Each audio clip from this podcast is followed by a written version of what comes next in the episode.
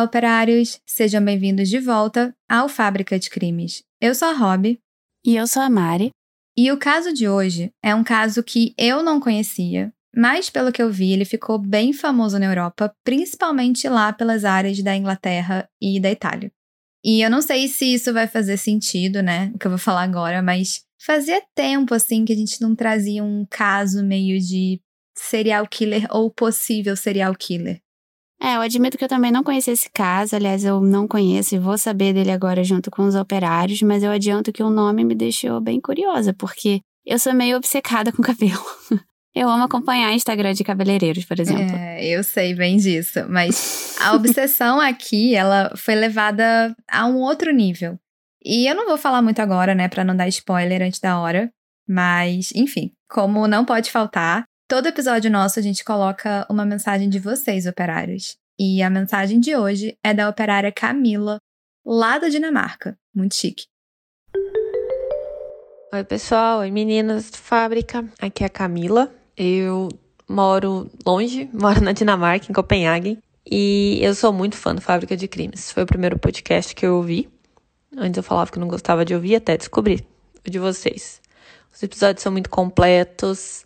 Quando a gente começa a ouvir, a gente vicia e não consegue parar um episódio atrás do outro, dá vontade de ouvir a noite toda também. Eu sempre gostei muito desse tema e de ler livros sobre esses assuntos. E o podcast de vocês é muito completo esclarece tudo, tira todas as dúvidas e faz a gente ficar ansioso esperando outra. Parabéns, continuem por muito tempo colocando conteúdo legal, de qualidade legal pra gente. Beijo. Muito obrigada, Camila. A gente amou a sua mensagem e de saber que você acompanha o Fábrica. E hoje o caso ele não é da Dinamarca, mas está ali no seu continente. Então um beijo para você, Camila, e tomara que você goste desse episódio. E no episódio de hoje, Haircut Killer ou Obsessão por Cabelos.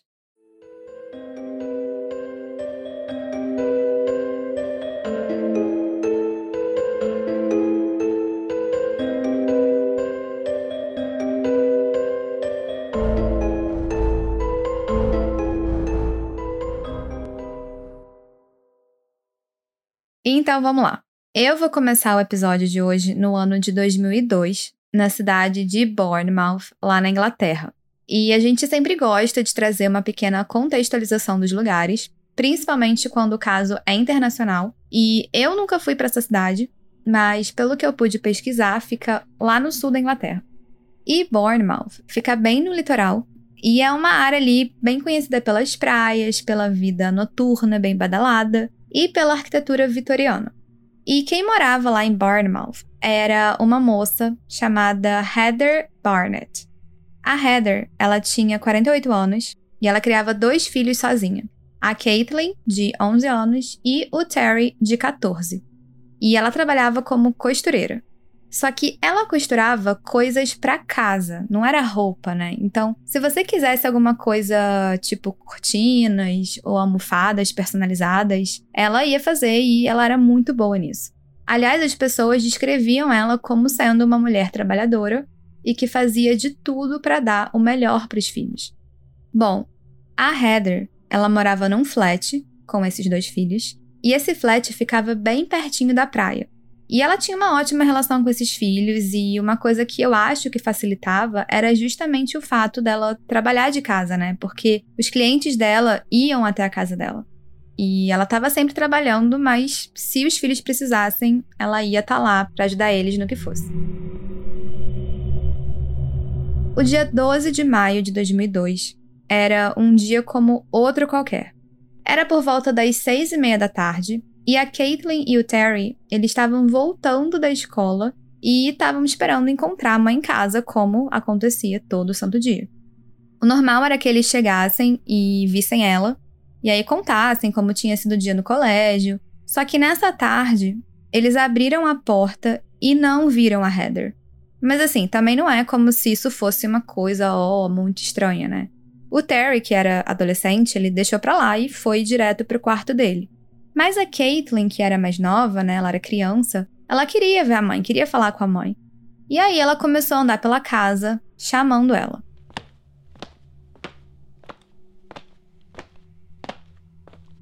Mas a Heather, ela não estava em nenhum dos cômodos que ela geralmente estava, né? Então ela não estava na sala, na cozinha, nos quartos, tinha um quarto de costura, ela não estava lá. E aí a Caitlyn começou a estranhar. Até que ela olhou para a porta do banheiro. E ali ela sentiu, não sei, uma coisa muito errada. E é como se ela tivesse certeza que a mãe dela estava no banheiro, mas não sei, tinha uma energia ruim que fez com que ela tivesse medo de abrir a porta. E assim, pelo menos foi isso que foi relatado pela própria Caitlyn. E eu, sinceramente, eu tendo a acreditar que algumas pessoas são sim mais sensíveis a esses pressentimentos. Mas, enfim, a Caitlyn ela foi até o quarto do irmão, o Terry, e disse que achava que a mãe estava no banheiro. Aí ele parou o que ele estava fazendo e eles foram juntos até o banheiro. Quando eles abriram a porta, viram a cena mais horrível da vida deles. A Caitlin e o Terry encontraram a mãe deles, a Heather, no chão do banheiro, com uma poça de sangue em volta do corpo dela. A Caitlin imediatamente começou a chorar, e o Terry, obviamente, também ficou em pânico, mas ele era o irmão mais velho, né? Então ele pensou: tá, eu preciso falar com a polícia, a minha mãe foi assassinada. E o que vocês vão ouvir a seguir é a ligação oficial dele pro 999, que é o número de emergência de lá. E na sequência, a gente vai traduzir. I need an ambulance and need the police. I've got officers en route. What's happened? My mum's just been murdered. This is not a joke. Right, is that your mum I can hear in the background? No, that's my screaming sister. Eu preciso de uma ambulância, eu preciso da polícia. Os oficiais já estão a caminho. O que houve? A minha mãe acabou de ser assassinada, isso não é uma piada. Ok. É da sua mãe essa voz que eu consigo ouvir ao fundo? Não, essa é a minha irmã gritando. Depois dessa ligação, o Terry e a Caitlin saíram correndo de casa porque eles não tinham ideia do que tinha acontecido exatamente, mas a pessoa que tinha feito isso com a mãe deles podia ainda estar tá na casa, né? Então eles foram pro meio da rua e ficaram ali, sozinhos, chorando, até a polícia chegar. Nesse meio tempo, um casal vizinho que morava na casa em frente é, ouviu o barulho que eles estavam fazendo, né? Porque eles estavam em pânico. E aí eles foram até lá perguntar o que que tinha acontecido. E aí eles tiveram que contar, né? Por mais difícil que fosse, que a mãe deles estava no banheiro sem vida. Aí esses vizinhos, eles foram super legais e levaram ele para dentro da casa deles e ficaram com eles na medida do possível, tentando acalmar até que a emergência chegasse.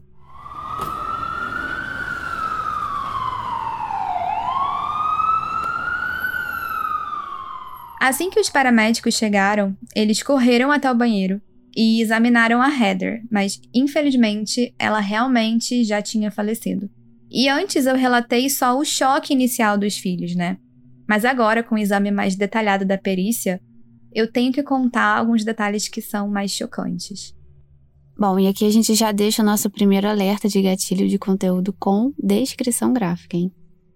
Pelo que se pôde perceber, ela tinha sofrido um ataque extremamente brutal e a maior parte do sangue da poça lá do banheiro vinha de ferimentos da cabeça da Heather.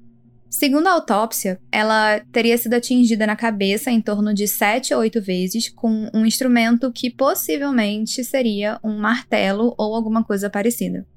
E apesar de ter muito sangue no banheiro, eles encontraram manchas de sangue em outros cômodos da casa, o que indicava que os ataques eles começaram bem antes da Heather chegar no banheiro, né? E que ela lutou pela vida. Aliás, pelas evidências deixadas, o palpite da polícia era de que ela teria sido morta em um dos cômodos, provavelmente o quarto de costura dela, e depois teria sido arrastada até o banheiro. E isso foi um longo caminho, porque esses cômodos ficavam em lados opostos da casa. No banheiro, o assassino pegou uma faca e mutilou o corpo da Heather. E isso é muito pesado, operários, mas eu tenho que falar. Os dois seios da Heather foram completamente cortados e colocados atrás da cabeça dela, perto dos ouvidos. Além desse ato medonho, era possível ver que a calça que ela usava estava levemente abaixada, mas não completamente. Era só um pouco mesmo, né? Não teve ali uma violência sexual. E antes de remover os seios da Heather, ele cortou o sutiã dela ao meio. Também foram feitos pequenos cortes pelo corpo dela, né? Que os policiais entenderam que teriam sido feitos meio que por diversão, entre aspas, né? Já que nesse momento a Heather já estava sem vida. E segundo a análise que fizeram depois, foi constatado que esses cortes eles foram feitos por uma lâmina tipo de bisturi. E por fim, eles perceberam que um grande pedaço do cabelo dela tinha sido cortado da cabeça e colocado preso em uma das mãos dela. E o assassino ainda tomou cuidado de fechar os dedos dela, né, para parecer que ela estava de fato segurando a mecha de cabelo, que aliás era mais um chumaço de cabelo. Isso é muito bizarro tudo é muito absurdo e grotesco, mas essa parte do cabelo não, não faz sentido nenhum, né? Pois é. E os investigadores, eles acharam muito estranhos, mas eles se espantaram ainda mais quando eles olharam para outra mão da Heather. E eles viram que tinha um outro chumaço de cabelo, só que dessa vez não era cabelo dela. E esse cabelo pertencia a outra pessoa, né, que a polícia não sabia quem era, talvez fosse até do próprio assassino, né? sei lá, para mim os atos dele já foram tão bizarros que já deixa claro que ele não era muito normal. Mas apesar dessa ser uma possibilidade, os investigadores acreditavam que muito provavelmente o cabelo não era do assassino, né? Eu acho que ele não seria burro de fazer isso, mas o que eles tinham medo de verdade era que fosse talvez de uma outra vítima, igual a Heather. Tá, mas eu imagino que eles tenham colhido esses cabelos para análise. Sim, e esse processo de colher as evidências da cena do crime foi até que demorado, porque tinham várias pistas deixadas pela casa. Por exemplo, no chão entre a cozinha e a sala foram encontradas pegadas de sangue e esse sangue era da Heather. A gente deixou uma foto para vocês verem exatamente do que eu tô falando lá no Instagram do Fábrica, o arroba podcast Fábrica de Crimes, mas basicamente dá para ver que são pegadas deixadas por um tênis. Eu vi aqui a foto e é uma ótima pista, na verdade. Quando a gente tem pegadas assim tão nítidas, é possível determinar uma série de coisas, tipo quanto a pessoa calça e o modelo do sapato, principalmente quando é um tênis, porque as solas elas têm bastantes ranhuras, né? É tipo espaços, ranhuras únicas. Exatamente. E foi isso que aconteceu nesse caso, porque se eu fiz a conversão certa, o tamanho do calçado era entre 41 e 42. E o tênis era de um modelo específico da marca Nike, e essa sempre é uma boa informação de ter, né? Ah, e as pegadas, elas eram de uma pessoa só. Então, provavelmente a gente tá falando de um assassino ou uma assassina. Só que tinha uma coisa meio estranha nos rastros que o assassino deixou. Isso porque as pegadas, elas estavam super marcadas, né? Super carimbadas, e aí do nada elas paravam. Ué, como assim? Bom, ao que parece, o assassino ele teria, em um momento específico, tirado o tênis e aí colocado ou outro sapato ou ficado descalço mesmo. O ponto é que a trilha de pegadas acabava do nada, tipo no meio de um cômodo, e isso eu acho que faz sentido porque ia ser de fato muito arriscado caso ele saísse, né, com um tênis ensanguentado. Outra pista da cena do crime eram fibras que estavam espalhadas por todo o canto, que teoricamente seriam de alguma luva, né, que a pessoa teria usado ali para não deixar digitais. E por fim, uma toalha de rosto na cor verde claro foi encontrada no banheiro junto do corpo. Essa toalha tinha o sangue da Heather, mas quando os investigadores mostraram a toalha para os filhos dela, eles falaram que eles nunca tinham visto aquela toalha antes. Então era do assassino. Sim, a conclusão mais lógica, né, era que o assassino tinha levado uma toalha para, sei lá, se limpar da sujeira que ele ia fazer, mas aí ele acabou esquecendo, enfim, foi meio burro da parte dele. Mas ok. Como pista, isso era muito bom, porque aumentava as chances de se achar né, algum material genético que pudesse identificar ele. Então, tudo isso que eu falei foi coletado e começaram as análises. A hora estimada de morte da Heather foi entre 9 e meia da manhã e 10 e meia da manhã. E a teoria era que o assassino devia saber muito bem a rotina dela, porque pouquíssimo tempo antes, os filhos dela tinham saído para o colégio. Aqui, na verdade, já começou toda a análise de perfil do assassino. A polícia acreditava que ele não só tinha trocado o sapato antes de sair da casa, mas que possivelmente ele teria também trocado de roupa para não levantar muitas suspeitas. E eu tô falando aqui o tempo todo assassino, mas é porque de fato se acreditava que era um homem. Parte por conta do tamanho do tênis, né, 41-42, mas principalmente por conta do que ele fez com o corpo da Heather.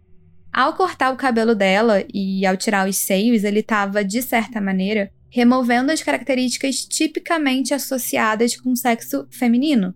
Os psicólogos que analisaram o caso, eles falaram que ele sentia prazer em tirar a feminilidade da Heather.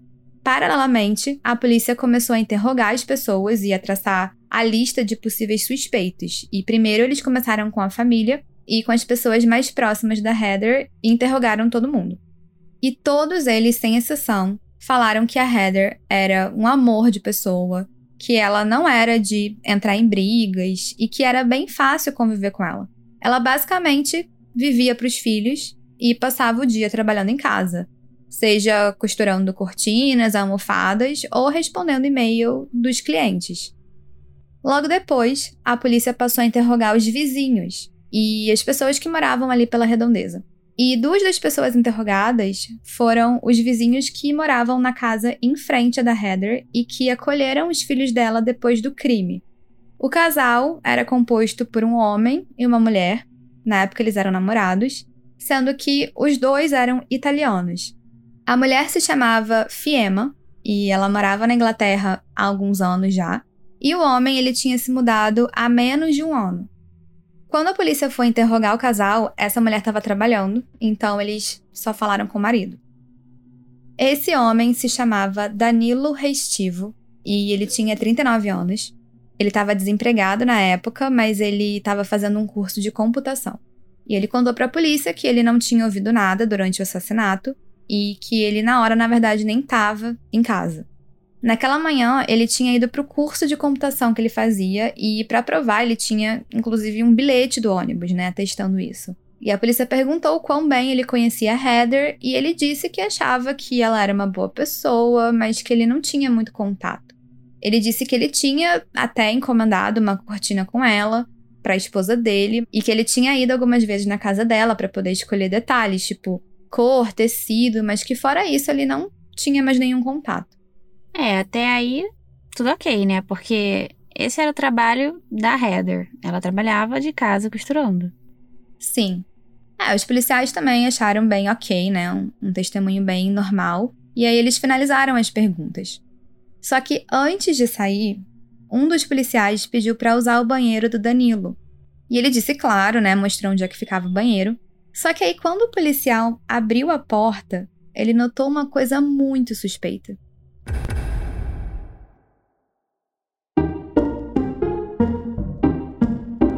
Olá, operário! Interrompemos a história rapidinho para dar um mini aviso. Você que é viciado em true crime e queria ouvir mais episódios do Fábrica, a gente tem uma boa notícia. Pois é. Não sei se vocês sabem, mas você pode fazer uma hora extra no Fábrica pela plataforma da Aurelo. A Aurelo também é uma plataforma de áudio, mas só de podcast e que tem ajudado muito quem produz conteúdo. E lá os operários podem apoiar o Fábrica, tipo financeiramente, para ajudar no crescimento do podcast. Em troca, vocês ganham acesso a episódios exclusivos todo mês. Além do que, os nomes dos operários apoiadores entram na área dedicada a eles no nosso site www.fabricadecrimes.com.br. Isso sem falar das outras surpresas que a gente guardou para 2022. Então, para apoiar o Fábrica, basta acessar pelo seu computador o site orelo.cc barra Fábrica de Crimes e lá você clica em apoiar e desbloqueia os episódios exclusivos. Isso aí!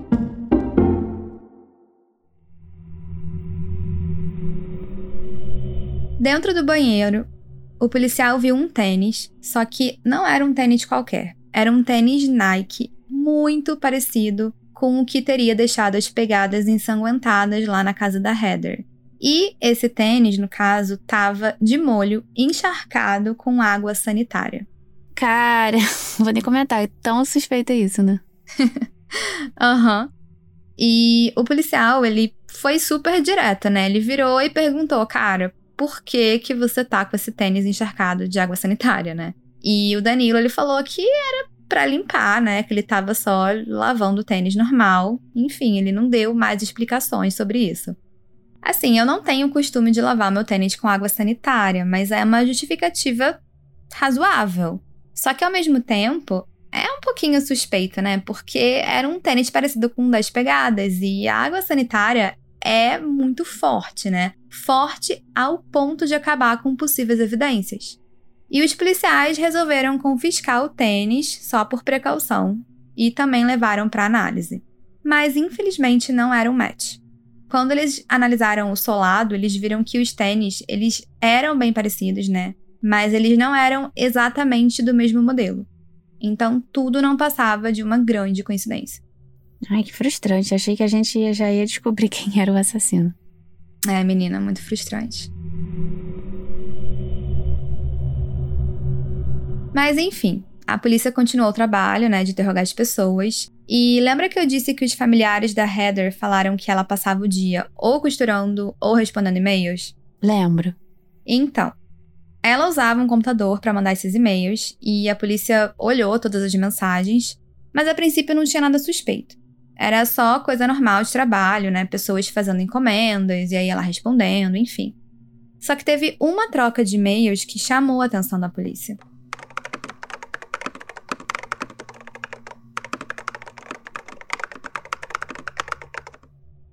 Alguns dias antes da Heather ser assassinada, ela mandou algumas mensagens para a irmã dela, falando que uma pessoa queria encomendar cortinas com ela. E aí ela perguntou se a pessoa queria ir até a casa dela, né, para ela poder mostrar as opções de cores, tecidos, e a pessoa aceitou. No dia 6 de novembro, a pessoa foi lá até a casa da Heather, olhou as várias opções de cortina, mas não se decidiu por nenhuma, nada agradou a pessoa e aí ela foi embora. Só que algum tempo depois, a Heather percebeu que essa pessoa tinha roubado um item da casa dela. E não era um item qualquer, a pessoa tinha levado a chave reserva da casa. Cara, eu ia ficar apavorada. Eu já ia pensar logo pior, com certeza. Ah, eu também. E a Heather também. Ela ficou super preocupada e ela não pensou duas vezes. Ela chamou o chaveiro e trocou todas as fechaduras. E com isso, ela ficou um pouco mais aliviada, né? Porque ela pensou que caso a pessoa tivesse, sei lá, segundas intenções, ela não ia conseguir entrar na casa dela. Mas nesses e-mails, ela não falou o nome da pessoa em nenhum momento, né? Ela falou. E esse cliente que roubou a chave reserva dela era ninguém mais e ninguém menos do que Danilo Restivo. Ha, sabia. pois é. Mas assim, a Heather, ela não chegou a confrontar ele nem nada, ela só trocou as chaves e fim. E quando a polícia perguntou sobre isso, né, sobre essa troca de e-mails para a irmã dela, ela disse que a Heather não deu muitos detalhes além disso, né? Ela só falou que era um vizinho dela, que ele era italiano e que ele não falava muito inglês. E um parênteses aqui é que, como assim, né? A irmã dela esperou os policiais verem os e-mails para depois perguntar para ela sobre esse cliente. Tipo, se uma pessoa é assassinada e eu sei que um dia antes um vizinho roubou a chave da casa dela, é óbvio que eu vou falar isso pra polícia, né? Então, operário, caso você passe por uma situação na qual você tenha que prestar depoimento na polícia por conta de alguma investigação em andamento, sei lá. E se você não for o culpado, dê todos os detalhes possíveis, né? Mesmo aqueles que você acha que não são importantes podem ser, tipo, a solução de um caso. Sim. Nossa, isso da irmã dela me deixou muito indignada. Mas enfim, voltando pro caso, porque por mais que vocês estejam, e eu sei que vocês já estão operários meio que 99% certos que o Danilo Restivo é o assassino, eu sinto em dizer que apenas essa troca de e-mails não era prova material suficiente para poder prender ele. Sim, os investigadores eles estavam com ali a pulga atrás da orelha, né? E com o pé atrás com relação ao Danilo, mas eles precisavam de algo a mais. E aqui acontece uma super descoberta no caso. Aliás, não tanto sobre o caso da Heather em si, mas sobre o Danilo Restivo. E agora a gente vai dar um salto da Inglaterra rumo à Itália.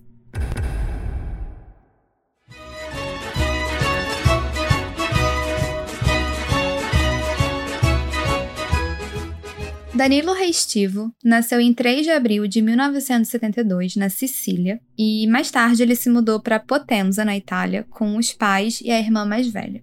E assim, não tem muito como falar isso de outro jeito, até porque ele é sempre descrito assim, então eu vou ser bem direto ao ponto. O Danilo, ele era um esquisitão.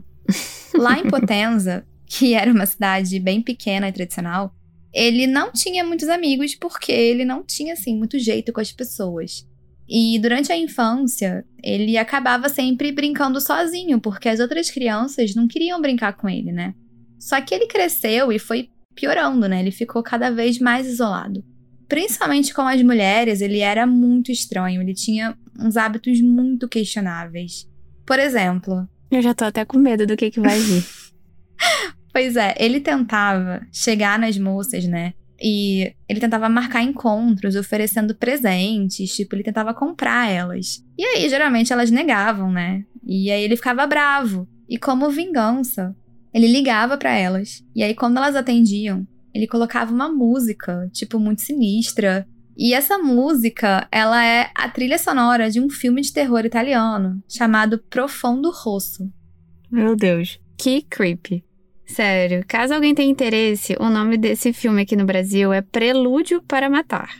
E conta a história de um músico que investigava uma série de assassinatos cometidos por uma figura misteriosa usando luvas de couro pretas. E antes das mortes, ele sempre tocava essa musiquinha, né? E essa musiquinha que o Danilo tocava. Isso.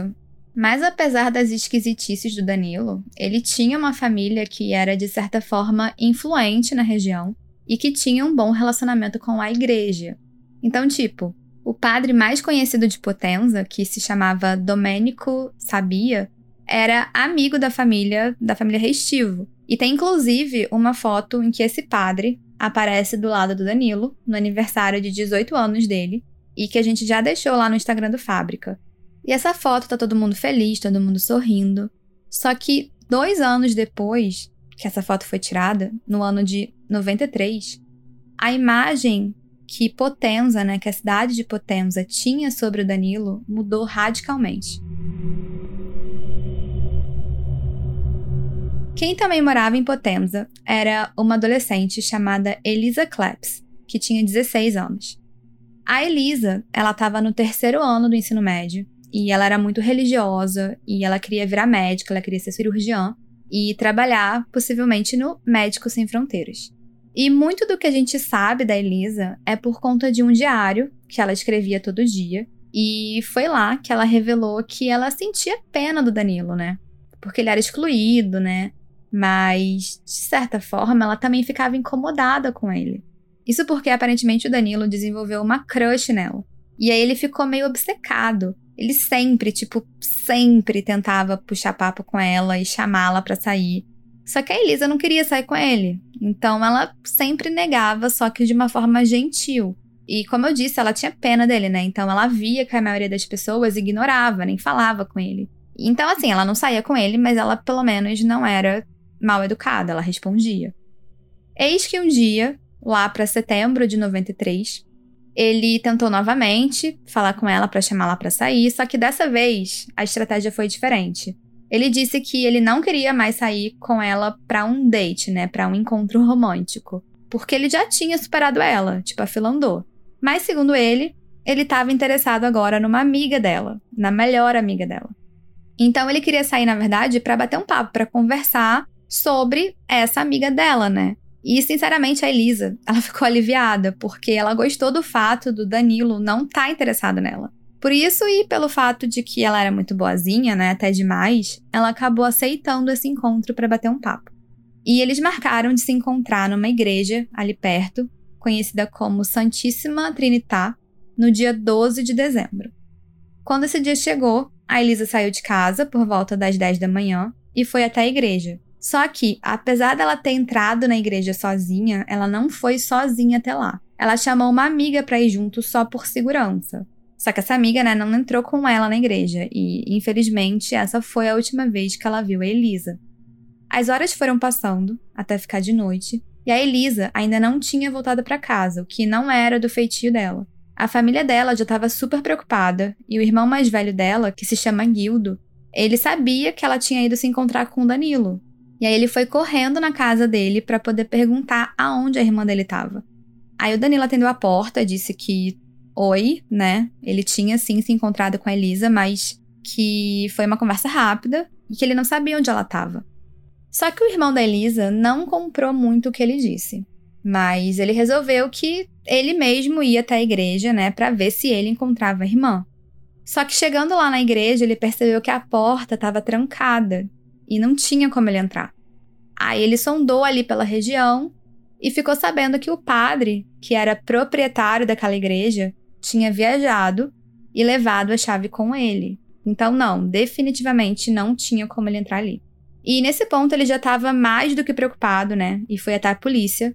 E lá ele contou tudo o que tinha acontecido, dos planos da Elisa de encontrar o Danilo. Só que, infelizmente, a resposta que ele ouviu da polícia é uma que a gente já tá cansada de falar aqui nos episódios do Fábrica. A polícia ouviu toda a história e disse que a Elisa era uma adolescente que tinha sumido só por algumas horas, que não era nada muito preocupante. E, gente, isso acontece o tempo todo. Ah, eu lembro de falar isso em vários casos, né? A polícia desacreditando em algo sério que aconteceu, então exigindo um desaparecimento de mais de 24 horas, ou sei lá, até 48, para começar a investigar. Pois é. A polícia de Potenza mandou o irmão da Elisa voltar para casa e esperar até que ela eventualmente voltasse. E caso ela não voltasse, aí ele devia entrar em contato de novo. Só que, como vocês devem imaginar, ele voltou assim, pé da vida. E assim que ele chegou em casa, ele pegou o telefone e ligou pro Danilo Restivo. Só que quem atendeu não foi o Danilo, foram os pais dele. E como eu tinha falado antes, ele morava lá em Potenza com os pais da irmã.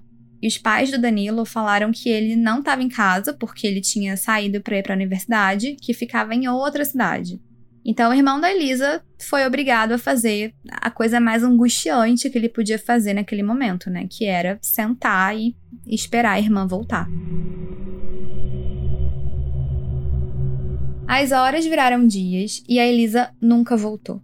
Só que agora a polícia tinha entendido que realmente alguma coisa devia ter acontecido.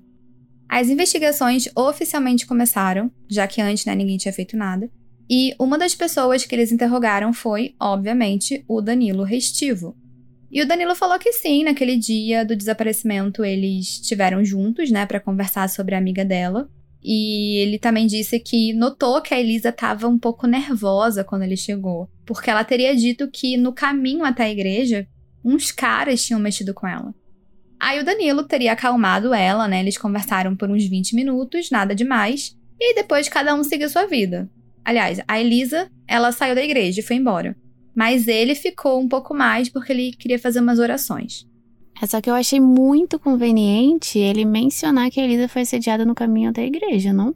Tipo, quem eram esses caras? E você não disse que a Elisa foi com uma amiga, essa amiga confirmou essa história? Cara, muito bem pensado. No depoimento do Danilo, ele não falou nada sobre a Elisa ter dito que ia com uma amiga, né? Mas naturalmente a polícia também foi lá e interrogou essa amiga por ser uma pessoa que era próxima da Elisa. E essa amiga, ela explicou o motivo dela ter acompanhado a Elisa lá pelo caminho, mas de não ter participado de fato da conversa com Danilo.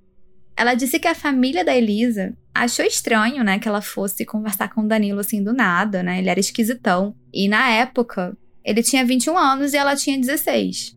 Por isso, pra ela poder ir, a Elisa disse que a amiga dela ia junto, né? E isso faz sentido, porque eu me lembro muito bem de quando eu era adolescente, a minha mãe, ela perguntava que amiga ia comigo, né? Porque ela não queria deixar eu ir sozinha.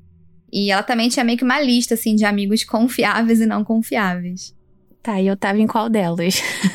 Ah, então, você sempre teve na lista dos confiáveis. A minha mãe, ela hum. ficava tranquila, assim, né? Porque ela sabia que você era responsável.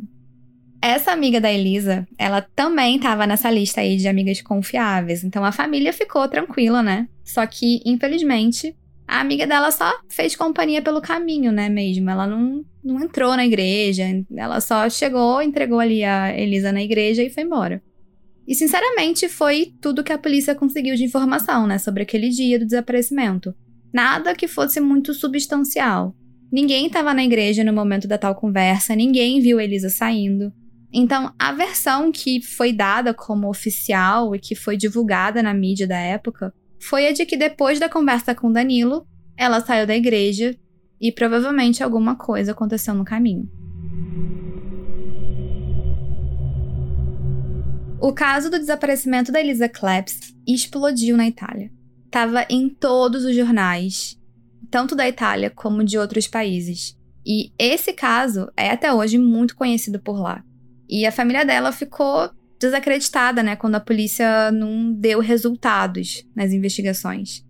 E como também é comum da gente ver por aqui, como, sei lá, no caso Pavese, a família acabou contratando um investigador privado para poder fazer as próprias investigações.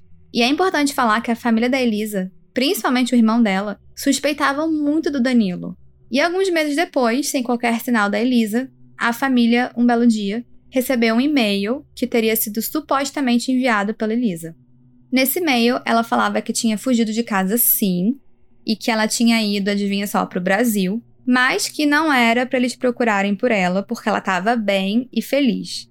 Na verdade, era para eles deixarem ela em paz, porque ela estava cansada da vida de antes, em Potenza, e agora ela tinha começado uma vida nova.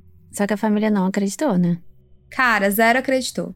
Esse e-mail não soava nada como a Elisa. Eles mostraram para a polícia e a polícia rastreou o IP, né, para ver de onde tinha sido enviado esse e-mail. Só que eles logo viram que o e-mail foi enviado de um computador público num café ali em Potenza mesmo.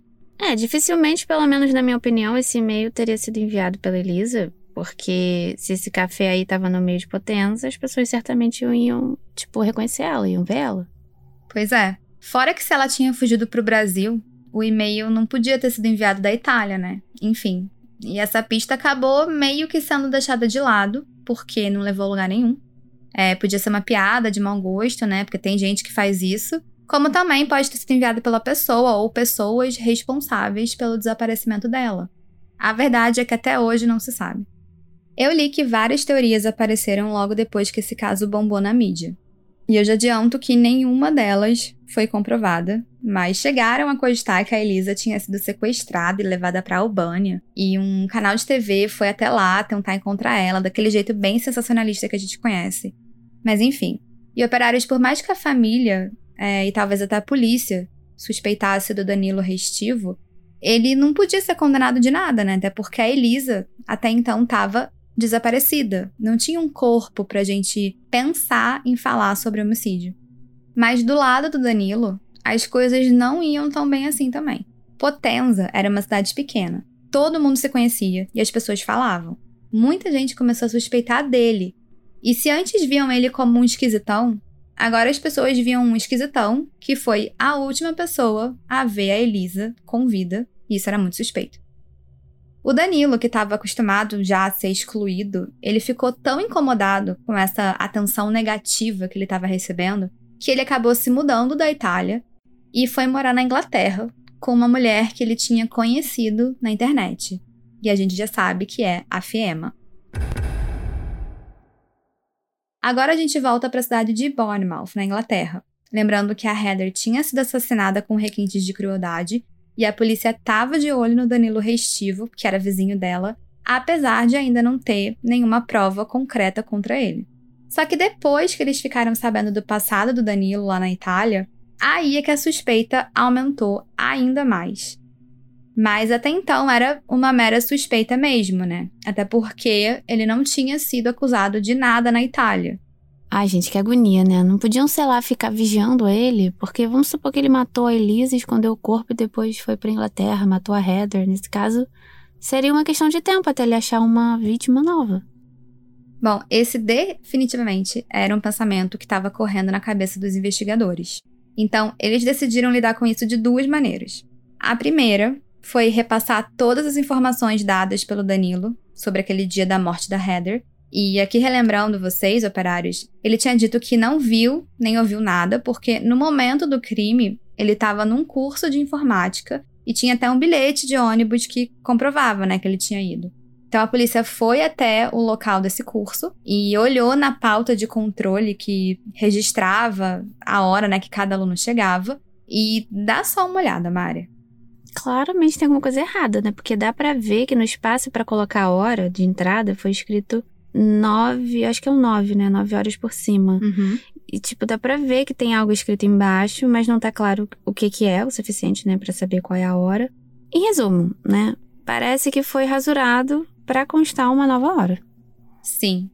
E a nova hora, como você disse, parece ser nove horas, que é mais ou menos a hora em que a Heather teria sido assassinada. A perícia estimou que isso teria acontecido entre 9 e meia e 10 e meia daquela manhã do dia 12. Tá, mas e o bilhete que ele tinha provando que ele tinha pegado o ônibus naquela manhã para ir pro curso? Pois é, a polícia tinha que investigar isso mais a fundo, porque ele podia não ter alterado a hora da pauta do curso porque estava cometendo um assassinato. Às vezes ele só matou a aula e foi fazer outra coisa, né? Tipo, quem nunca? A polícia pegou todas as imagens das câmeras de segurança para ver o deslocamento naquele dia, tanto da Heather quanto do Danilo. E um pouco antes de 9h30, mais precisamente às 9h25, dá para ver a Heather chegando em casa depois de ter deixado os filhos na escola.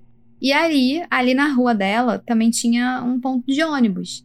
E às 10h12 é possível ver um homem chegando. E a qualidade da imagem é péssima, não dá para dizer se é o Danilo, mas dá para ter uma noção de que é aparentemente um homem com um casaco escuro e com um capuz. E esse homem, ele pega um ônibus. Então, a teoria da polícia é que entre a chegada da Heather em casa, né, até às 10h15, ou seja, num espaço de mais ou menos 45 minutos, o Danilo teria assassinado ela, depois pegado o ônibus, ido até o curso e colocado a hora de chegada dele. E nesse caso, a hora seria 10 e pouco, né? Mas aí ele escreveu isso e pensou: e não, tenho que ter um álibi. E aí ele rasura e coloca um 9 por cima. E essa é uma teoria que faz sentido? Sim. Mas é fácil de provar? Não. São muitos seis, né? E a polícia ainda precisava de alguma coisa mais concreta. E aqui entra a segunda parte da investigação, que foi bem mais invasiva que a primeira. A polícia montou uma verdadeira patrulha para ficar de olho no Danilo. E para isso, policiais disfarçados seguiam ele 24 horas e vigiavam todos os passos dele. E não é exagero, foi tudo super monitorado. E a esperança aqui é que ele fizesse alguma coisa que incriminasse ele mesmo. Eles deviam estar, tá, tipo, muito certos que o Danilo era o culpado, porque eles botaram muita vigilância, né? E concentraram nesse único suspeito. Isso demanda dinheiro, tempo dos policiais que podiam estar monitorando, sei lá, outras coisas, não sei. É. A aposta em cima dele era muito alta. E por muito tempo o dia a dia do Danilo era normal. Ele ia pro curso dele, fazia compras, saía para dar caminhadas, nada fora do esperado. Isso frustrou muito os policiais, né? E aí, eles fizeram uma coisa que eu achei bastante invasiva. O Danilo, ele foi chamado na delegacia para dar um novo depoimento sobre o assassinato da Heather, mas a polícia, na verdade, só queria, na verdade, tirar ele lá da casa dele. Enquanto ele prestava depoimento, alguns oficiais entraram na casa dele e instalaram várias escutas e câmeras lá dentro e botaram também no carro dele. Tipo, virou um verdadeiro Big Brother do Danilo Restivo. Cara, tô chocada, porque isso aqui talvez não acontecesse, né? Seria até interessante fazer um post sobre como é que essas coisas funcionam aqui no Brasil, porque tem muitas diferenças, né? É, e operários, digam se vocês têm interesse nesse tipo de conteúdo. Eu concordo. E como se todo esse aparato já não fosse suficiente, a polícia deu uma ajudinha para a imprensa e divulgou o passado do Danilo lá em Potenza e a linha de investigação de que talvez os casos da Elisa Claps e da Heather tivessem conectados. O objetivo da polícia era que a mídia caísse em cima dele, de modo que ele se sentisse pressionado e talvez comentasse algo em casa com a esposa dele, sei lá. E aí, a explosão de notícias que antes tinha acontecido na Itália, nos anos 90, estava acontecendo de novo, só que na Inglaterra. E eu fico imaginando o que, que não passou na cabeça dele e da esposa dele. Porque eu não sei nem como que eu ia reagir se do nada visse que meu marido é um suspeito em dois países. Eu li que a polícia tava doida para ver e ouvir a reação dele assim que visse na TV, né? Ou lesse no jornal sobre essa possível conexão que eles estavam fazendo entre os casos. Só que a primeira pessoa que trouxe esse assunto à tona foi a namorada dele, a Fiamma. Ela comentou algo do tipo: Você viu que estão falando na TV que você é um suspeito? E ele foi super blasé, assim, ele respondeu com um comentário genérico, tipo: Ah, é, que coisa. Eu não achei exatamente o que ele falou, mas foi alguma coisa frustrante nesse nível. E mais uma vez, as expectativas da polícia foram frustradas. Parecia que, por mais que eles sentissem que o Danilo era culpado, era impossível provar. Ele sempre dava um jeito de se livrar da culpa e ele agia assim como um bom samaritano. E essa frustração durou por alguns dias, até o Danilo fazer uma coisa que ninguém estava esperando. A vigilância em cima do Danilo continuava, apesar de já um pouco mais fraca do que antes. Em um dia aleatório, que fazia muito calor na Inglaterra, era mais de 2004, o Danilo saiu de casa todo vestido de preto, com luvas, um sobretudo bem pesado e uma bolsa cruzada, e estranhamente ele foi até um parque com uma trilha. E os policiais foram atrás, né, a paisana, e filmaram esse dia e essa filmagem é pública, a gente já deixou lá no Instagram. Mas a Mari vai descrever para vocês, operários, o que aparece no vídeo. Tá, nesse vídeo a gente consegue ver o Danilo, todo de preto, andando pela trilha. Só que ele fica basicamente indo e voltando no mesmo trecho da trilha, o que não faz muito sentido, porque é uma trilha, né? Você geralmente segue a trilha. Mas enfim. E tem um momento específico que ele se abaixa e aí a gente consegue ver uma mulher de blusa rosa andando com o cachorro dela. E aí o Danilo meio que começa a seguir essa mulher. E é muito bizarro. Ele, ele segue e se esconde em uns arbustos ali para que ela não consiga ver, né, ele. E obviamente ele não fazia ideia de que estava sendo vigiado pela polícia porque é um comportamento muito fora do normal, digamos assim. Esse comportamento continua por algum tempo, até que do nada ele levanta e vai embora. Literalmente, como se nada tivesse acontecido, ele vai até o carro dele, pega uma muda de roupa, caminha até uma área mais escondida da trilha e troca de roupa. Isso é muito estranho, gente. É, os policiais, eles não podiam deixar essa oportunidade passar, né? Mas ao mesmo tempo, não tinha como abordar eles sem mais nem menos, né? Porque eles eram policiais disfarçados de civis. O plano então foi mandar um outro policial até aquela área ali, e um policial assim, bem evidentemente policial, tipo com uniforme e tudo mais. E aí esse policial ia parar o Danilo para fazer perguntas sobre um suposto roubo que estava acontecendo por ali. Obviamente não tinha roubo nenhum. A polícia só queria uma chance de falar com ele e de revistar o carro dele. E foi isso que aconteceu. A polícia parou ele, perguntou do roubo e ele disse que não sabia de nada. Aí a polícia fez umas perguntas padrões, tipo: "Você é dessa área? Costuma vir aqui?" E aí ele deu uma desculpa muito absurda. O Danilo disse que não, que ele não era daquela área, mas que ele costumava ir ali naquela trilha para caçar insetos para alimentar um lagarto de estimação que ele tinha em casa. É o quê? Pois é. Cara, eu queria ver a cara dos policiais ouvindo isso, porque é tão específico que é quase acreditável. Mas não, ele não tinha nenhum lagarto de estimação em casa. De toda forma, os policiais pediram para revistar o carro dele, e aí ele aceitou, né, sem maiores problemas, ele não ia falar não. E dentro do carro tava a bolsa que ele estava carregando na trilha, e os policiais abriram o zíper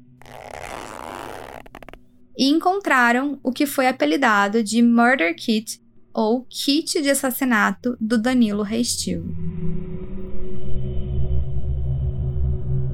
Dentro da bolsa tinha nada mais nada menos que uma faca de 27 centímetros com lâmina fina, uma tesoura pequena e uma outra grande nas cores preto e laranja, luvas, uma máscara preta daquelas que só aparece os olhos, material de limpeza e nenhum inseto, porque a história do lagarto era mentira.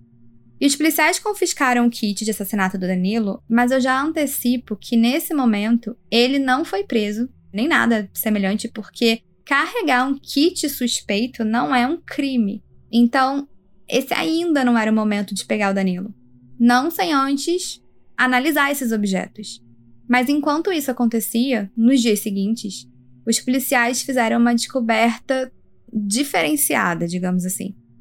Pela escuta que tinha sido instalada na casa dele, os policiais ouviram o Danilo e a Fiamma em um momento íntimo e nesse momento ficou meio claro que o Danilo tinha tricofilia. Ai Deus, lá vamos nós. A Rob, ela me fez pesquisar isso, claro. a tricofilia é o fetiche por cabelos. Ou seja, a pessoa se sente sexualmente atraída por cabelo. E eu não sei se eu queria saber dessa informação, mas assim, cabelo aqui é entendido de uma forma ampla. Ou seja, pode ser cabelo da cabeça ou de outras partes. Aham. o Danilo, ele sentia prazer com cabelo humano, principalmente de mulheres. E por algum motivo, naquele momento, esse fetiche parecia estar assim, gritando muito alto, porque ele começou a falar disso com a mulher e a fazer coisas cada vez mais estranhas em público. Tipo, os policiais da paisana começaram a notar que ele sempre sentava atrás de mulheres no transporte público e dava um jeitinho de tocar no cabelo delas. E isso foi gradualmente evoluindo ao longo dos anos até ele levar uma tesoura com ele e cortar mechas de cabelo feminino em público. E como se ele não tivesse mais conseguindo se controlar, em novembro de 2006 começaram a aparecer denúncias de mulheres falando que um doido tocou e até cortou o cabelo delas sem permissão, e de pessoas falando que viram ele fazendo isso com mulheres, né? Mas acredite ou não, só essas denúncias não levaram Danilo para prisão. Ele não foi formalmente acusado de nada relacionado a esses cortes de cabelo, o que eu achei meio absurdo. E o tempo continuou passando, e em 2008, ou seja, seis anos depois do assassinato da Heather Barnett, o jogo finalmente virou. No ano de 2008, um detetive assumiu o caso e, como vocês podem imaginar, muita gente tinha entrado e saído da polícia. Então, o caso, que tinha esfriado ao longo dos anos, foi reaberto. Isso aconteceu principalmente pelo fato de que muitas evidências foram encontradas na cena do crime, só que elas não tinham sido devidamente analisadas, e muito disso se deu por falta de tecnologia mesmo, né, da época antes. E essas evidências elas foram mandadas de volta para análise, e a primeira coisa que foi analisada foi aquele chumaço de cabelo encontrado na mão da Heather, mas que não pertencia a ela. Uma suspeita agora é que talvez esse cabelo fosse da Elisa Claps, mas o resultado deu negativo.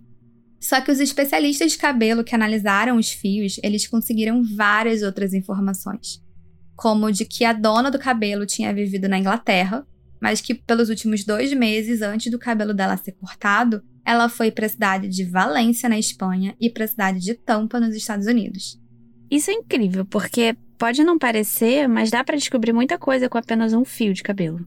E pelo que a gente pesquisou, a água que a gente consome é diferente em vários lugares do mundo. E com base na água consumida pela pessoa, é deixada uma espécie de impressão digital no cabelo. Só que, óbvio que é uma análise muito mais complexa do que isso. Eu achei isso muito incrível. Mas apesar de saber que a dona do cabelo teve na Espanha e nos Estados Unidos, a polícia não conseguiu identificar quem era essa pessoa. Então, infelizmente, eu não posso dar uma resposta para vocês, porque até hoje, na verdade, a gente não sabe de quem é esse cabelo. Mas calma, não desanima. Tinham outras evidências que ainda foram reanalisadas, como, por exemplo, aquele tênis que encontraram no banheiro do Danilo, né, que estava encharcado de água sanitária. A gente sabe que não foi esse tênis que deixou as pegadas na casa, mas agora os investigadores esprearam, né, luminol nele e viram que na sola de dentro, naquela parte que fica a palmilha, tinham marcas de sangue. Mas dava para saber quem era? Não dava.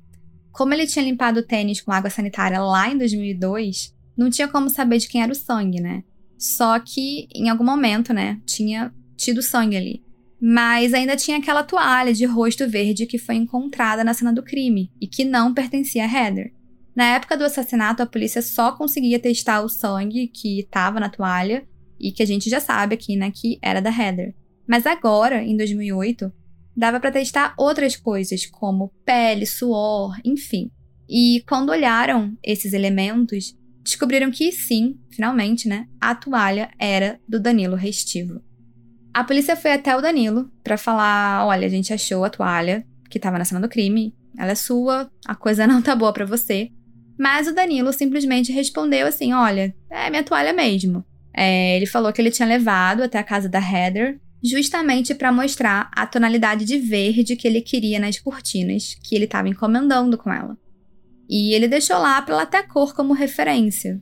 Que? Esse é o momento que você insere aquele meme mind blow, assim, sabe? Ele tem justificativa para tudo. Sim, e se a gente ficou irritado, imagina a polícia. Essa desculpa do Danilo era muito convincente, porque ele de fato foi até a casa da Heather, né? Ele encomendou, ele procurou encomendar pelo menos uma cortina. Mas cá entre nós, a gente sabe que provavelmente ele só foi lá até a casa dela, ele tava cagando pras cortinas, né? Ele queria, sei lá, mapear o interior da casa dela. Mas, como já diria o ditado, esperança é a última que morre. Os anos se passaram e agora a gente está em março de 2010. A polícia já está mais para lá do que para cá, sem qualquer expectativa de conseguir solucionar o caso. Eis que a delegacia recebe um telefonema de outra delegacia. Só que essa outra delegacia ficava na Itália. Hum, e o que, que eles queriam exatamente? Eles ligaram para informar que o caso da Elisa Claps tinha tido um andamento depois de quase 20 anos. O corpo dela tinha sido encontrado. Você lembra da igreja que ela tinha se encontrado com Danilo no dia que ela desapareceu? Eu lembro. O irmão da Elisa, inclusive, foi lá no mesmo dia, né? Mas estava trancado e o padre disse que tinha chave do lado de fora. Não era isso? Isso. Pois é. E eu também falei que, mesmo sendo um suspeito, a versão do Danilo, e que foi a que prevaleceu nos jornais da época, era de que eles tinham conversado por 20 minutos e aí ela foi embora e ele ficou na igreja. Pois bem, teoricamente, a igreja teria sido o último local que a Lisa foi vista. Então, faz muito sentido que os policiais investigassem lá na igreja. Acontece que o tal padre que estava com a chave, né, ele voltou para Potenza em algum momento e ele viu que a polícia queria dar uma olhada lá dentro. Mas ele simplesmente disse não. Mas ele pode falar não? Cara, eu fiquei com essa dúvida. E assim, eu não vou entrar aqui no, no mérito da lei, né? Porque eu não conheço a lei italiana, mas o fato é que o padre, ele se negou a deixar a polícia entrar, né, na igreja. E como ele era o padre mais influente da região, acabou que ficou por isso mesmo. E aqui eu deixo uma reflexão para vocês. Esse padre calha de ser o padre Domênico, aquele padre que aparecia nas fotos de aniversário de 18 anos do Danilo. Ou seja, ele era um padre próximo da família Restivo.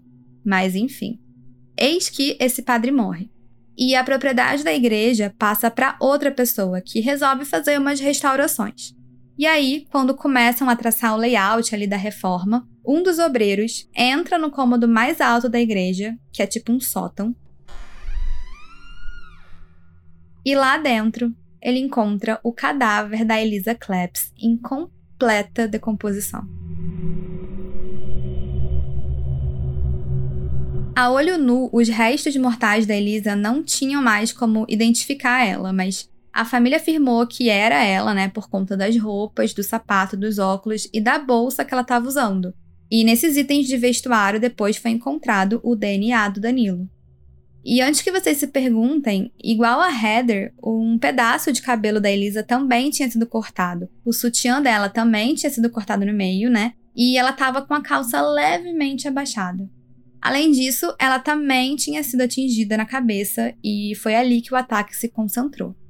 Com todas essas semelhanças, a polícia da Inglaterra conseguiu fazer um link entre os crimes, né? E nesse mesmo ano, em 2010, o Danilo foi preso e julgado pelo assassinato da Heather.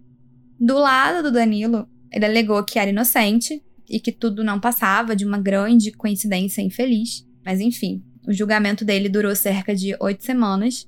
E quem estava lá presenciando disse que ele estava aparentemente calmo, mas era um calmo de um jeito quase que sem emoções. Mas e o veredito? Ele foi condenado à prisão perpétua pelo assassinato da Heather Barnes. E o juiz, inclusive, descreveu Danilo como um assassino frio, depravado e calculista. E vocês já devem ter notado, né, que ele não foi julgado pelo assassinato da Elisa, mas a corte inglesa determinou que o caso dela devia ser englobado no julgamento, né? Então também foram ouvidos os investigadores italianos e também foram apresentadas as evidências do assassinato cometido pelo Danilo lá na Itália. Então imaginem só, um caso super emblemático na Itália que estava sendo julgado junto com um caso inglês na corte inglesa e o assassino foi condenado à prisão perpétua. Isso foi um prato cheio para os jornalistas, né, que noticiaram tudo.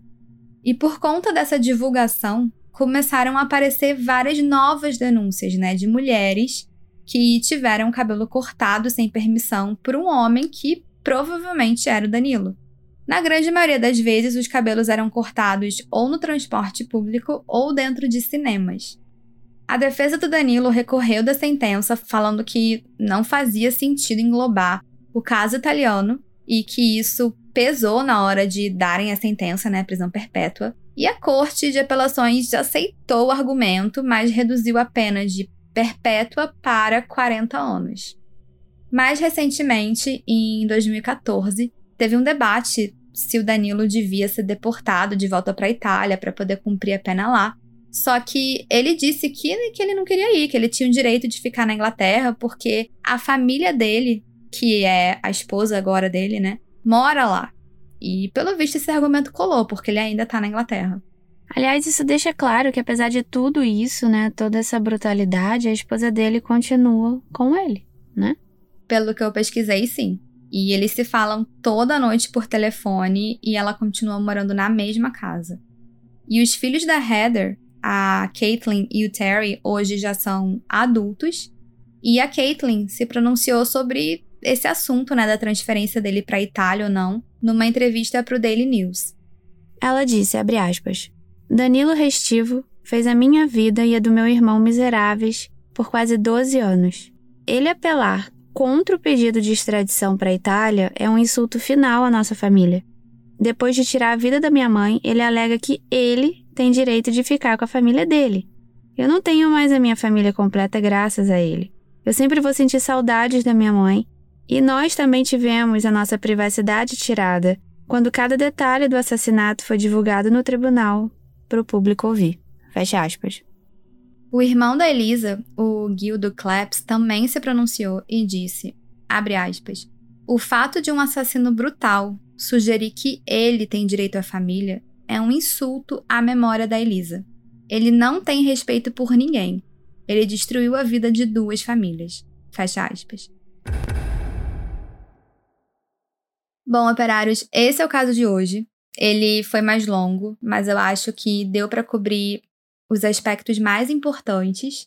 Essas famílias vão sempre sofrer com a saudade, né, dos entes queridos, mas pelo menos saber que o assassino tá preso dá um mínimo de conforto no coração. Na verdade, é muito impressionante como é que esse homem conseguiu ficar tantos anos sem ser pego, e mesmo cumprindo pena, ele não demonstrou muito remorso pelos crimes, pelo menos ele não aparentou se importar, né? É. E eu espero que vocês tenham gostado e nos avaliem positivamente no aplicativo que vocês usam para nos ouvir. Lembrando que todas as fotos do caso estão no Instagram do Fábrica, o arroba podcast Fábrica de Crimes. E sempre vale falar que tem episódios novos, todo dia 1 e 15, e sempre no final do mês, mais um episódio extra pela Orelo, plataforma de streaming. Inclusive, a gente liberou ontem um super interessante sobre duas celebridades Johnny Depp e Amber Heard. E para ouvir, basta acessar orelo.cc barra Fábrica de Crimes e apoiar o podcast. Isso aí.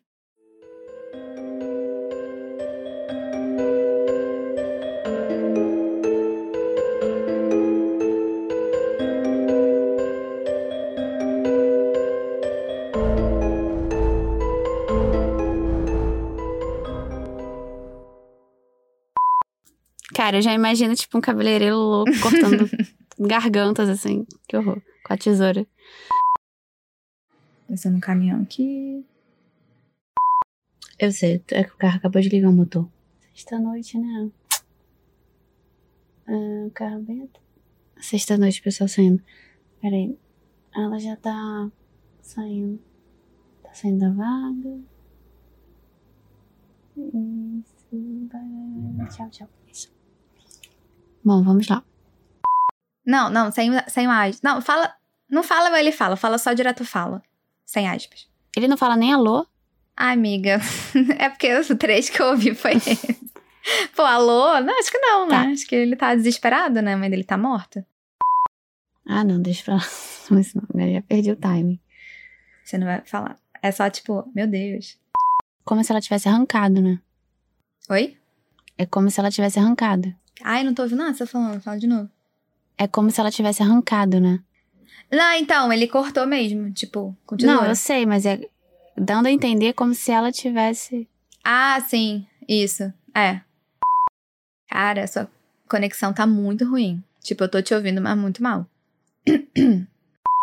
Tem mais um carro aqui, uma moto. Peraí. Porque ia ser, de fato, muito arriscado. Reparem pessoas que lavam as coisas assim com água sanitária, gente. A dona de casa que entende o negócio. Cara, eu adoro uma misturinha, É. enfim. Porque. é, Por que vocês estejam. Porque por mais que vocês estejam. Rob não entende a Rob. É, não entendi o que eu escrevi aqui. Mano, parece o Jason com uma serra. O que que é isso? Cara, é tipo... Alguém ligou uma ferramenta. Cara, toda vez que você fala o nome dele, eu penso no Danilo Gentili. Gentile. O que será o nome dele? É, porque eu tô com esse nome na cabeça, porque eu vi um vídeo dele no YouTube. Toda hora, Danilo é o Gentili, na minha cabeça eu completo, assim. Ai, ai. Que loucura. Você não achou a musiquinha? Cara, então, eu procurei, só que, tipo, não ficou claro pra mim qual é a música exata do filme. Aí, tipo, eu vi que tem um filme, aí eu vou ver uma parte pra talvez achar o, É. o, o trecho, e aí pode até ser o spoiler do episódio. Cara, dá muita vou procurar, curiosidade. Vitor. Vou, vou achar. Ah, muito bem pensado. No depoimento do Danilo, Zero natural. Zero natural. Ai, gente, eu não sou atriz, eu sou podcaster. Não, amiga, mas vai. Vamos lá. Repete aí. Se esforça, vai. Ahá! Calma aí, tá difícil. Vai lá, mais natural, tá. Fala assim, cara, bem pensado. Ou então, tipo, Cara, bem pensado. é porque é que- é- Ah, eu não sei da história. assim, na mosca. Mas dá pra. Eita. Descobriram que sim. Finalmente, a... descobriram que sim, a toalha. Não. E eu já adianto que nenhuma delas foi comprovada. Ai, dois segundos que eu preciso atender o telefone, vou pausar aqui.